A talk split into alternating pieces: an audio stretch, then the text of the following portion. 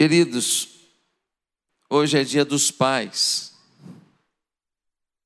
e quero compartilhar com vocês uma palavra ligada à paternidade.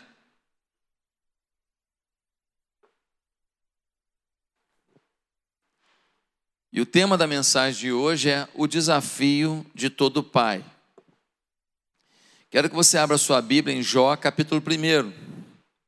Jó, capítulo 1. Sei que hoje muita gente está indo passar o dia com os pais. Sei que muita gente já nem veio no culto por conta disso, né? Mas prometo que não vou demorar mais do que o necessário para que você compreenda o recado do Senhor aqui. Então a gente sai, vai almoçar com os pais. Eu também vou almoçar com meu papai hoje, depois dessa pandemia toda. Primeira vez que eu vou almoçar com meu pai. De máscara? Não, não sei.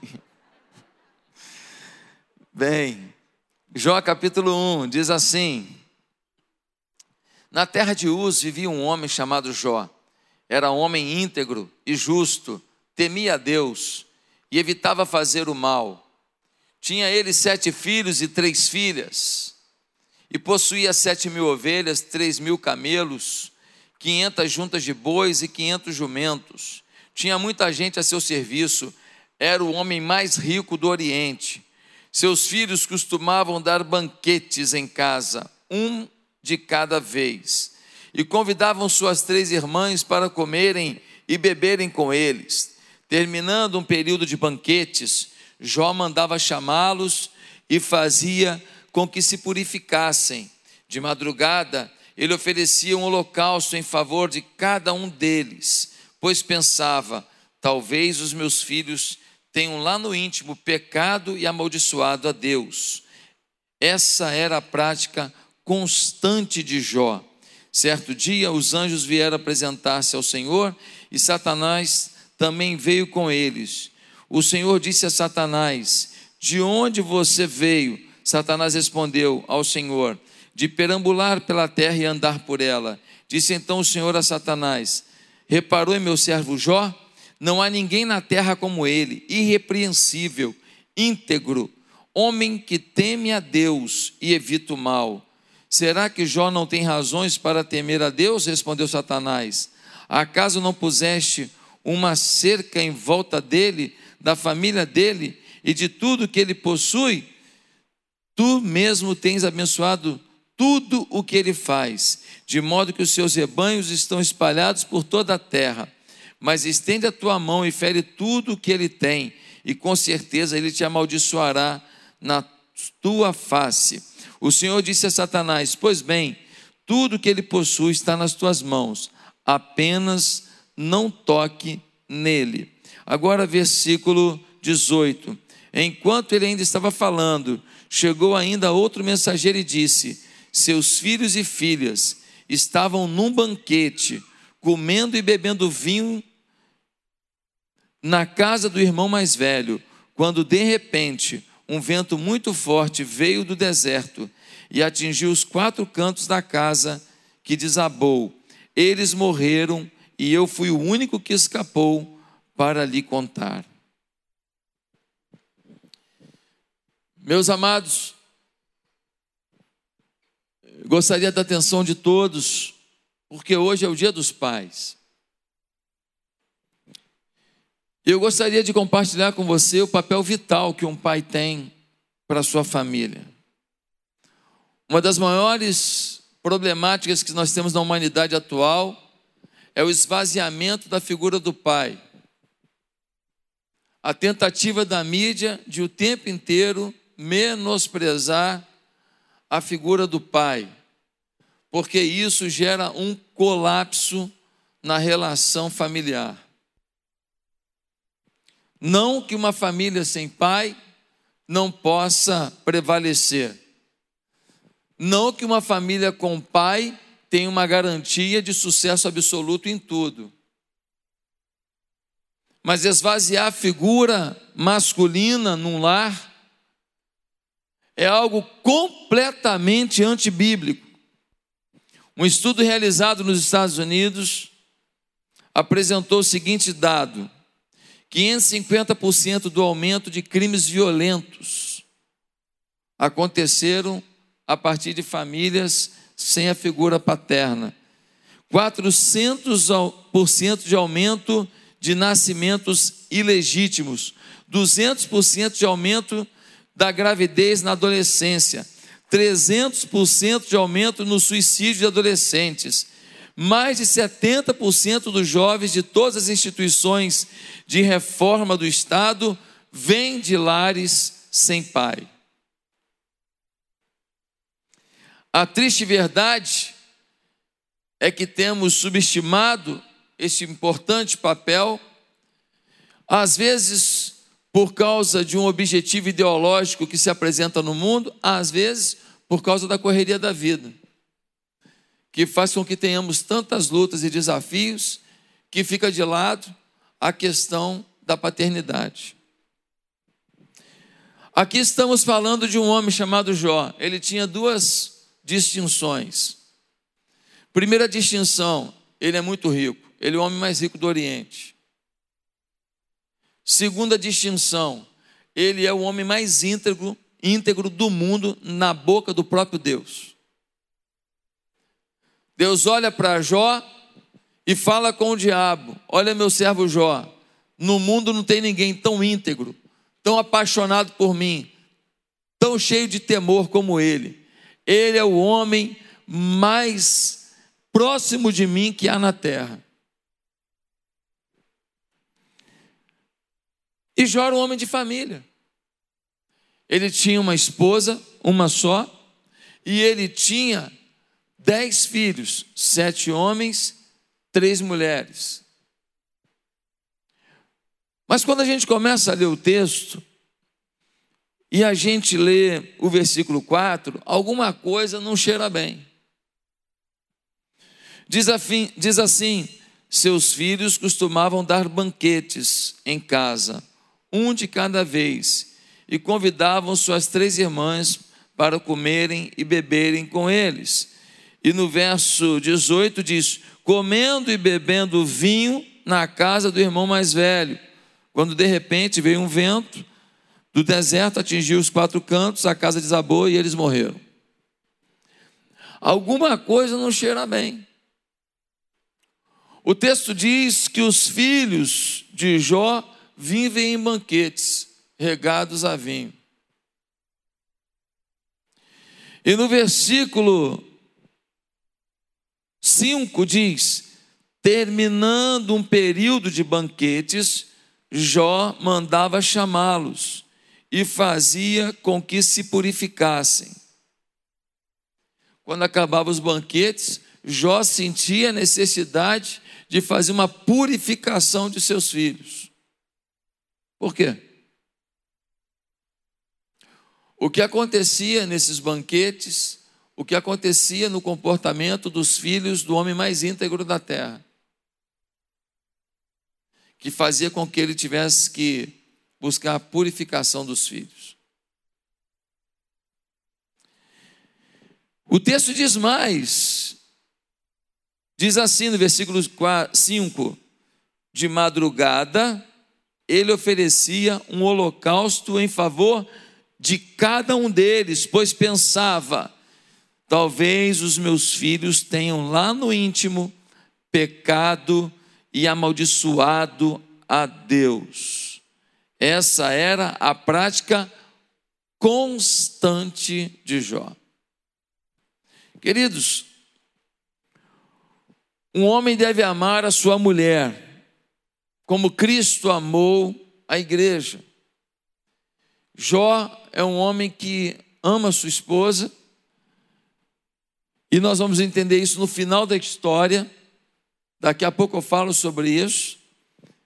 E o homem deve amar seus filhos, e Jó ama os seus filhos e luta pela felicidade deles com toda a força, com toda a dedicação possível. Desses dez filhos, Diz o texto que Jó fica preocupado com eles, procura fazer com que se purifiquem, e ele, particularmente, acorda de madrugada para interceder a Deus pelos seus filhos. Porque ele tem, na sua concepção, uma ideia de que seus filhos podem ter não apenas pecado contra Deus, mas amaldiçoado a Deus. É forte o texto. Toda vez que a Bíblia fala de banquetes humanos, fala de festas que não são boas. Por exemplo, se você pega Marcos capítulo 6, versículo 21, diz assim: E chegando um dia favorável em que Herodes, no seu aniversário natalício, dera um banquete aos seus dignitários, aos oficiais militares e aos principais da Galiléia, entrou a filha de Herodias e dançando agradou Herodes e aos seus convivas. Então disse o rei à jovem: Pede-me o que quiseres e eu te darei. Um banquete, o rei Herodes está lá, a mulher dele, que não é mulher dele, era mulher do irmão dele, Herodias, manda a filha dançar sensualizando diante dele. Ele fica encantado, maluco com aquilo, bebida com mulher dançando, sempre dá nisso. Então, para o jovem que fala aí, a boate não tem nada a ver, você é forte mesmo, hein? Não me leva não, porque eu não tenho a sua força não, hein? Um homem perdeu a cabeça por causa de dança, com bebida e mulher. Porque o cara fica tão doido que ele fala: me pede o que você quiser, até metade do meu reino eu te dou. Olha o ponto que chegou a sensualização daquela dança. E aí, Herodias fala para a filha: pede a cabeça do profeta João Batista. E ela pede, eles cortam a cabeça, pegam a cabeça de João Batista, botam num prato e traz a cabeça de João Batista até Herodias e sua filha. Banquete envolvendo sensualidade, envolvendo maldade e morte. Por exemplo, o banquete do rico e Lázaro.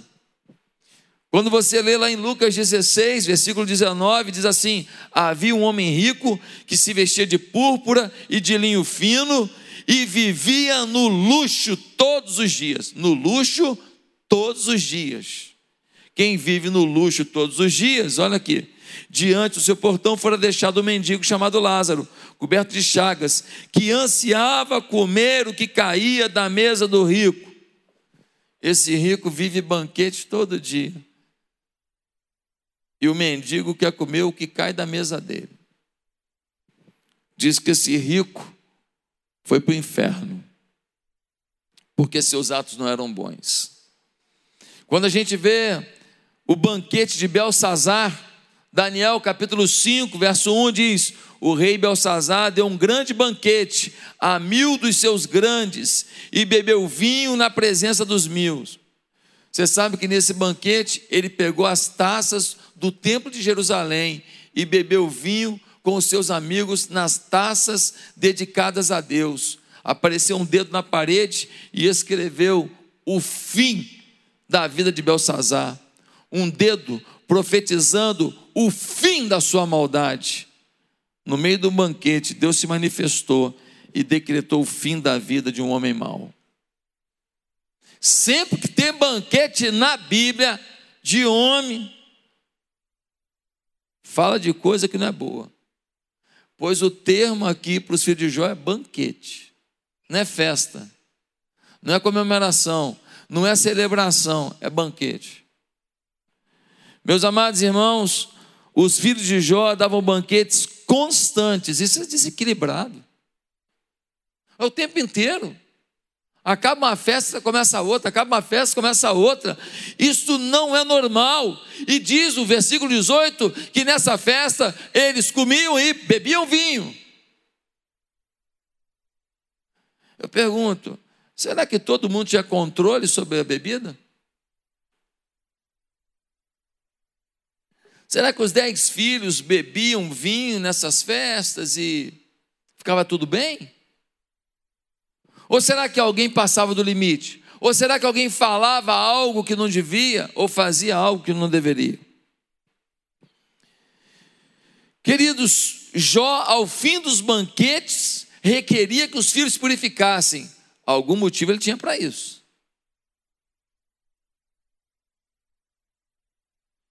Mas de madrugada ele acordava para fazer holocaustos a Deus. Nenhum filho estava com ele. Ele fazia isso sozinho. E fazia por cada filho. E a sensação que ele tinha é muito esquisita, porque diz: talvez lá no íntimo eles tenham pecado e é amaldiçoado a Deus. Meus amados irmãos, meus queridos irmãos, Jó, mesmo sendo o homem mais íntegro da terra, vive o desafio de ser pai. Quais são os desafios de todo pai? Primeiro desafio, ter uma vida irrepreensível. Versículo 1 diz que ele era um homem íntegro, justo, temia a Deus. Versículo 8 diz que ele é irrepreensível, íntegro, homem de que teme a Deus e evita o mal. Isso ele conseguiu.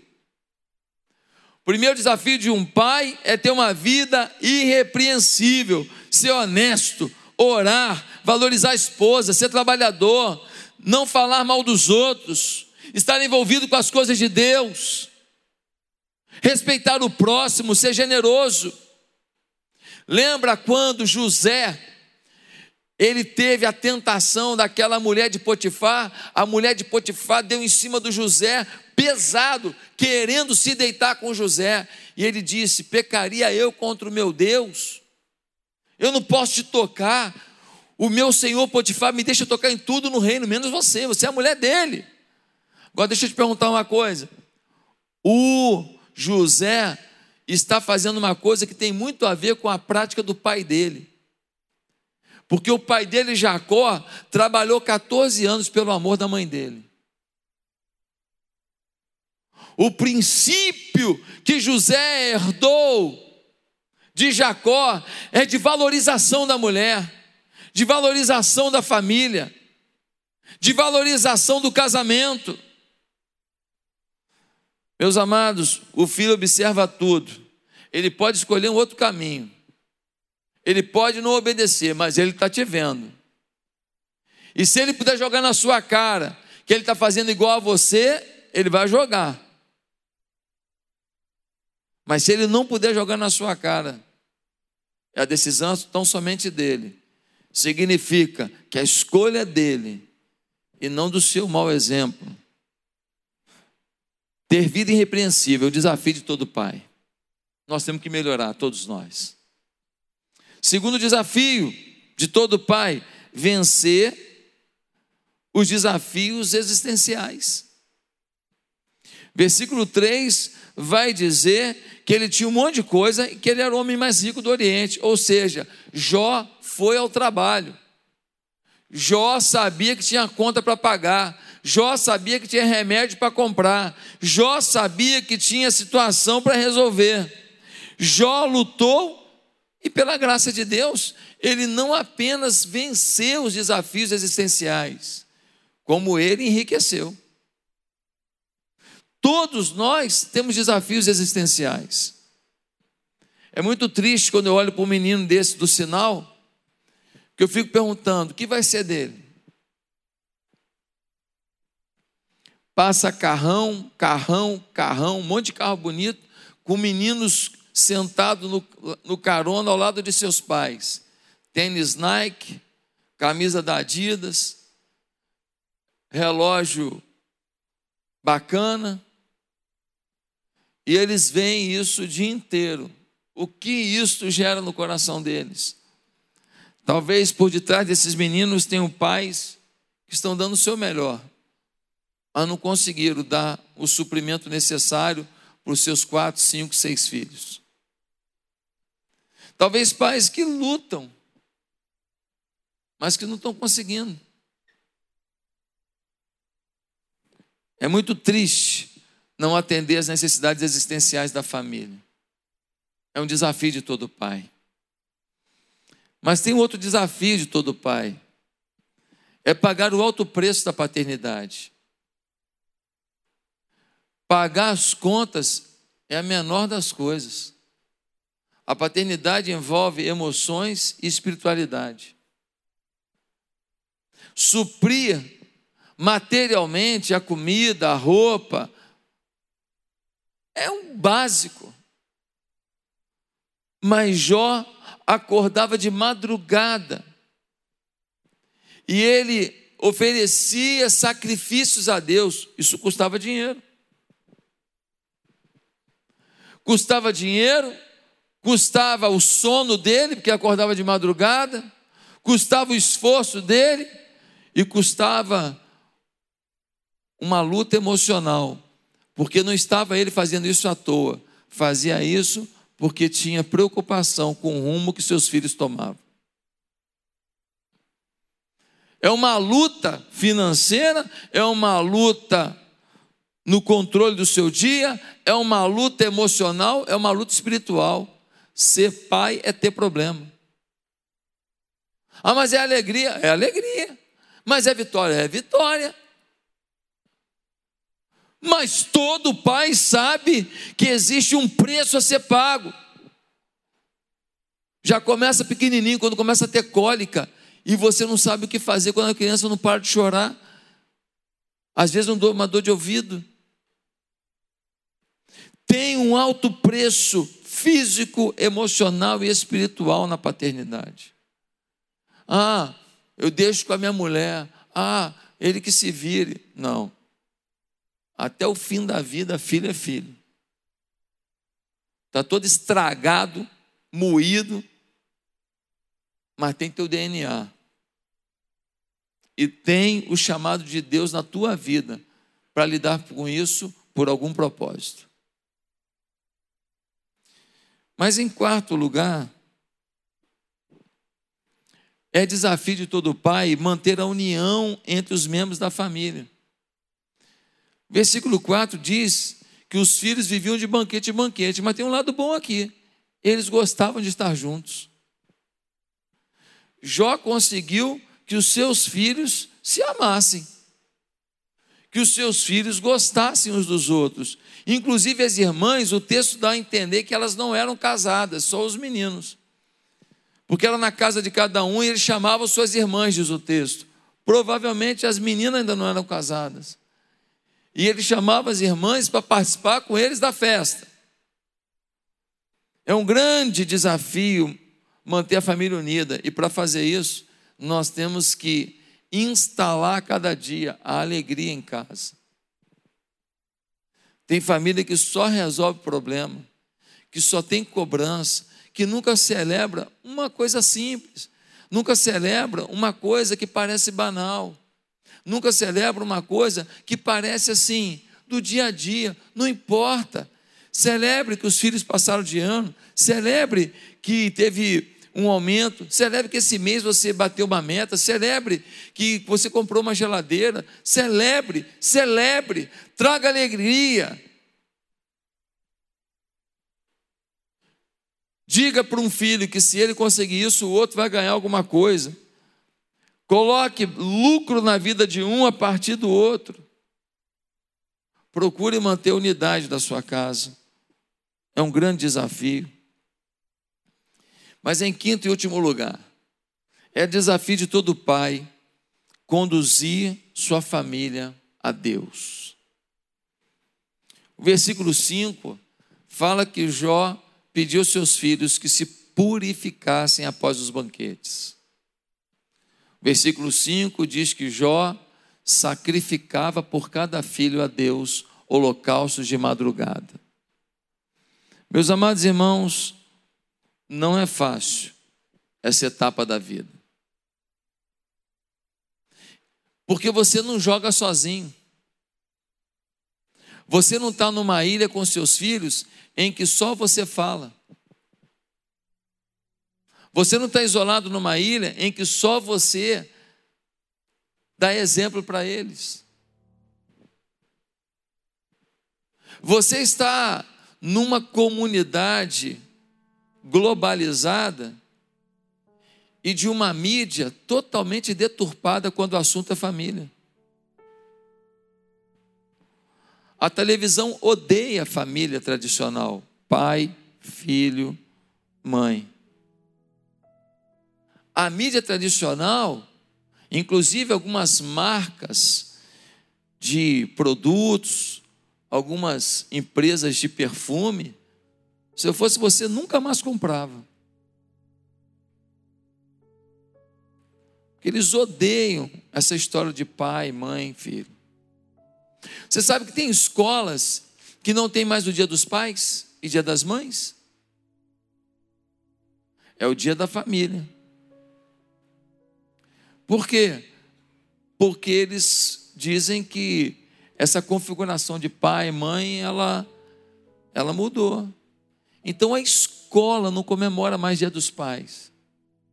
Ah, não, porque tem criança que não tem pai. Então tá. Então, porque tem criança que não tem pai, você ignora a importância de valorizar a figura do pai? É isso que vai resolver o problema da criança que está sem pai? Não tem outra forma de ajudar essa criança? A forma é, é ignorar isso. As pessoas que fazem isso, eu acho que elas não se deram conta de como que isso é destrutivo para elas mesmas e para os filhos que elas colocam no mundo. Interessante que eu vi um apresentador de televisão que tem vocações políticas dizer um dia desse que o filho dele não assiste uma determinada programação da emissora que ele participa. Então, para o filho dos outros, lixo. Para os meus filhos, proteção.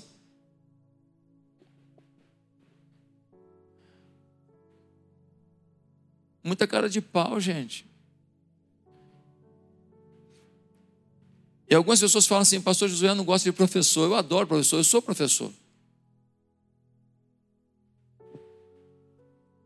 O que eu estou falando é dos professores que ensinam princípios de família distantes do que a gente ensina para os nossos filhos. Esses são inimigos da gente. Só esses. Não os que ensinam biologia, matemática, honestidade, integridade, química, geografia, história. Esses não. Esses são maravilhosos, têm que ser honrados. Queridos, o que fazer para conduzir a família para Deus? João nos mostra isso. Primeiro, dê exemplo de vida. A parte dele ele fez. Deu exemplo de vida. Segundo, ore incessantemente e apaixonadamente pelos seus filhos. Acorde de madrugada pelos seus filhos. Chore pelos seus filhos. Se derrame diante de Deus pelos seus filhos. É o que Jó fazia. Até aqui dependia dele, ele fez. Mas tem uma terceira atitude de Jó. Mantenha a fé, ainda que as coisas pareçam estar dando errado. Quando os filhos de Jó morreram, naquele banquete regado a vinho, dez filhos de uma vez só. O texto não apresenta uma desilusão de Jó com Deus. Quando a gente lê, comendo e bebendo, versículo 18: enquanto ele ainda estava falando, chegou ainda outro mensageiro e disse: Seus filhos e suas filhas estavam num banquete, comendo e bebendo vinho na casa do irmão mais velho, quando de repente um vento muito forte veio do deserto e atingiu os quatro cantos da casa, que desabou, eles morreram e eu fui o único que escapou para lhe contar. Olha o que Jó vai dizer. Ao ouvir isso, Jó levantou-se, rasgou o manto, rapou a cabeça então prostrou-se rosto em terra em adoração e disse: Saí nu do ventre de minha mãe, e nu partirei. O Senhor o deu, o Senhor o levou. Louvado seja o nome do Senhor. Em tudo isso, Jó não pecou e não culpou a Deus de coisa alguma. Ele é demais. Ele é demais, seus filhos não. e seus filhos não por decisão pessoal. Quantos se salvaram? Não sei. Talvez os dez. Talvez não todos. O texto não deixa isso claro. Mas Jó, ele acreditou no que ele fez. Jó acreditou no exemplo que deu. Jó acreditou nos princípios que passou. Jó não se calou diante dos banquetes. Jó se pronunciou. Jó disse: vocês têm que se purificar. E eu estou acordando de madrugada e orando por vocês, porque eu amo a Deus e eu quero que vocês amem do mesmo jeito que eu. Seria tão bom se ao invés de banquetes vocês fizessem holocaustos. Seria tão bom se ao invés de festas vocês tivessem cultos. Qual é a conclusão que a gente chega? Que após tantas perdas, Jó deu uma grande lição de vida. Por quê? Jó 42, final do capítulo, final do livro. Jó 42, a gente lê assim, versículo 10. Depois que Jó orou por seus amigos, o Senhor tornou novamente próspero e lhe deu um dobro de tudo o que tinha antes. Todos os seus irmãos e irmãs e todos os que haviam conhecido anteriormente vieram comer com ele em sua casa. Eles o consolaram e o confortaram por todas as tribulações que o Senhor tinha trazido sobre ele. E cada um lhe deu uma peça de prata e um anel de ouro. O Senhor abençoou o final da vida de Jó mais do que no início. Ele teve 14 mil ovelhas, 7 mil camelos, mil juntas de bois e mil jumentos. Também teve ainda sete filhos e três filhas. Por que, que Jó deu um grande exemplo de vida? Porque ele perdoou os amigos dele que julgaram ele. Disseram: está sofrendo porque você pecou. E não era. Deus permitiu que o diabo o tentasse. Por que, que ele deu uma lição de vida? Porque ele reconstruiu o seu casamento. A mulher dele, na hora do sofrimento, ele com uma doença dos pés à cabeça, ele perdeu todos os seus bens em um dia só. Os dez filhos morreram. A mulher dele falou: amaldiçoa a Deus e se mata. Pois aqui nesse texto que a gente leu, diz que ele teve mais dez filhos com a mesma mulher. Ele entendeu o sofrimento dela diante da morte dos filhos ele continuou a amá-la, apesar dela desejar a morte dele naquele momento de tristeza. Ele conseguiu entender a luta interior que ela viveu naquele momento. Ele conseguiu ter empatia e perdoá-la, mesmo que as palavras dela tenham sido tão, tão ofensivas no passado. Ele reconstruiu o seu casamento com essa mulher. Jó deu um exemplo também, porque ele empreendeu com fé pegou os presentes que ele ganhou, um pouquinho de prata, um pouquinho de ouro, transformou aquele animal, multiplicou aquilo, Deus o abençoou e ele ficou duas vezes mais rico do que era antes. Esse é o homem, esse é o pai que não desiste de Deus diante das lutas da vida. Obediência é o que nós esperamos de cada filho. Jó só esperava isso dos seus filhos, obediência. Por quê? Porque há um milagre na obediência, há uma bênção na obediência. Filho tem que obedecer, concorde ou não. Ano passado, o Gabriel estava fazendo o Enem por experiência, porque estava ainda no segundo ano. E teve um dia que ela não estava se sentindo muito bem, e ele falou: Ah, não vou fazer a prova não. E eu fiquei macho. Fiquei, virei bicho. Falei, não, vai fazer sim. Não, mas não estou muito bem, meu irmão. Tu vai fazer com dor de cabeça, com febre, com diarreia, com tudo. Não, mas não está valendo nada. Não está valendo nada. falei, não, está valendo sim. Está valendo sua experiência. Para ano que vem, quando você fazer o Enem, você está preparado. Vai lá, meu irmão, mete bronca. Ele ficou transtornado, revoltado, porque ele não queria ir naquele dia de Enem, seis horas, sei lá, de prova. E ele foi. Agora, no meio do ano, ele se inscreveu para um vestibular de uma belíssima universidade. Vai ter o Enem no final do ano. Mas ele fez agora como se fosse uma experiência nessa universidade. Para surpresa nossa, por causa de pandemia, essa coisa toda, não teve prova. Eles decidiram usar as notas do Enem do ano passado.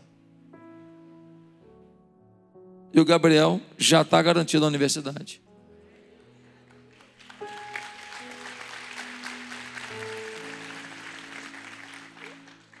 Porque permitiram fazer a inscrição apresentando o diploma no final do ano. Esse negócio de pandemia toda apresenta no final do ano. No final do ano, ele já vai ter o diploma de segundo grau.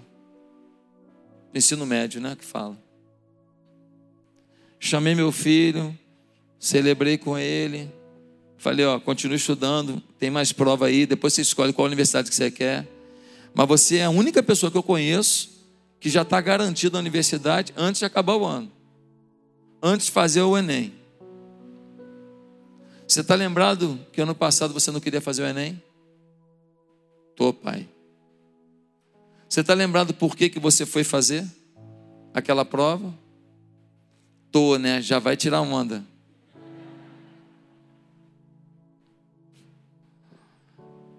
Não, não vou tirar onda. Só quero que você entenda o princípio da obediência. Quando um filho obedece, ainda que não concorde, Deus está manifestando a sua mão e o seu propósito. Filho tem que obedecer. Mas eu discordo, dane-se. Ah, mas eu não concordo. Dane-se de novo. O dia que você for pai, você vai entender por que a gente pede algumas coisas que você odeia.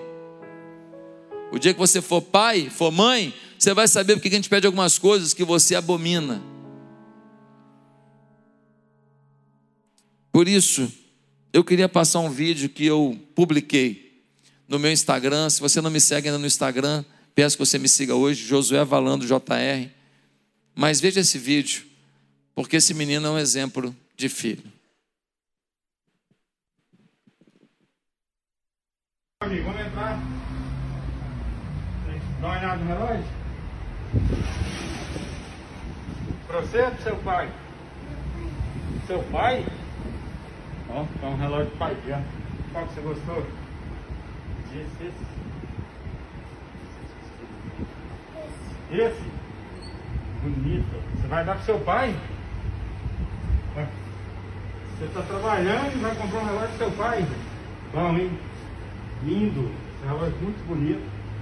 Vou pôr pode comprar presente? Então tá beleza. Vem aqui que eu vou arrumar para você.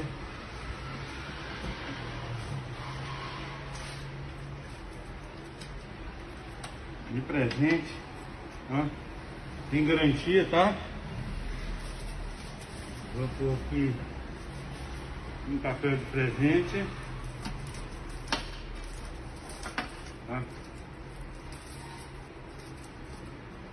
Aqui. Sacolinha. Como é que é seu nome? Você engraxou hoje ou você estava engraxando já esse dia? Como você fez? Juntou o dinheiro? Desde que dia? Estou juntando desde um tempão. Está juntando tem um tempão já? E aí, como chama seu pai? Qual que é o nome do seu pai? Nunca. Nica. Qual que é seu nome? Mas Mário. Pessoal, o Mauro está aqui na PC Relojaria, trabalha de engraxate e ele está comprando um relógio para o pai dele. Olha lá, vai sair no vídeo da loja. Esse relógio está na promoção, de 30 reais e ele vai acabar de comprar esse relógio para o pai dele. Está aqui, Deus abençoe. Ele está aqui me pagando os 30 reais, tá? E eu fiquei muito feliz, Mário. Você está trabalhando e você está me pagando, tá? Eu quero retribuir esse presente com você, tá? Agora eu vou te dar esse presente para você comprar alguma coisa para você, uma roupa para você. E o relógio eu estou dando para você dar para seu pai. Tá bom? Continua trabalhando. Que Deus tem projeto na sua vida. Que Deus vai te fazer um grande homem. E que o trabalho significa. Eu sei que você é uma criança, mas não é pecado trabalhar. A criança pode trabalhar. Seja honesto e nunca envolva com coisa errada, tá bom? Deus te abençoe, viu, mano? Fique com Deus. Tchau.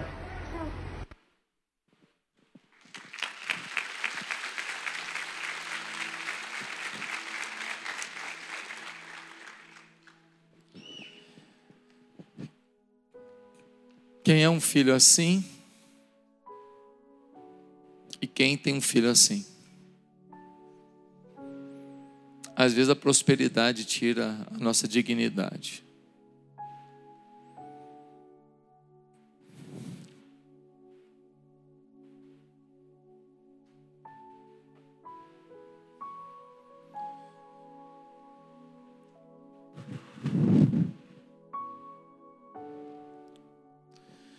Um moleque que engraxa o sapato para comprar o presente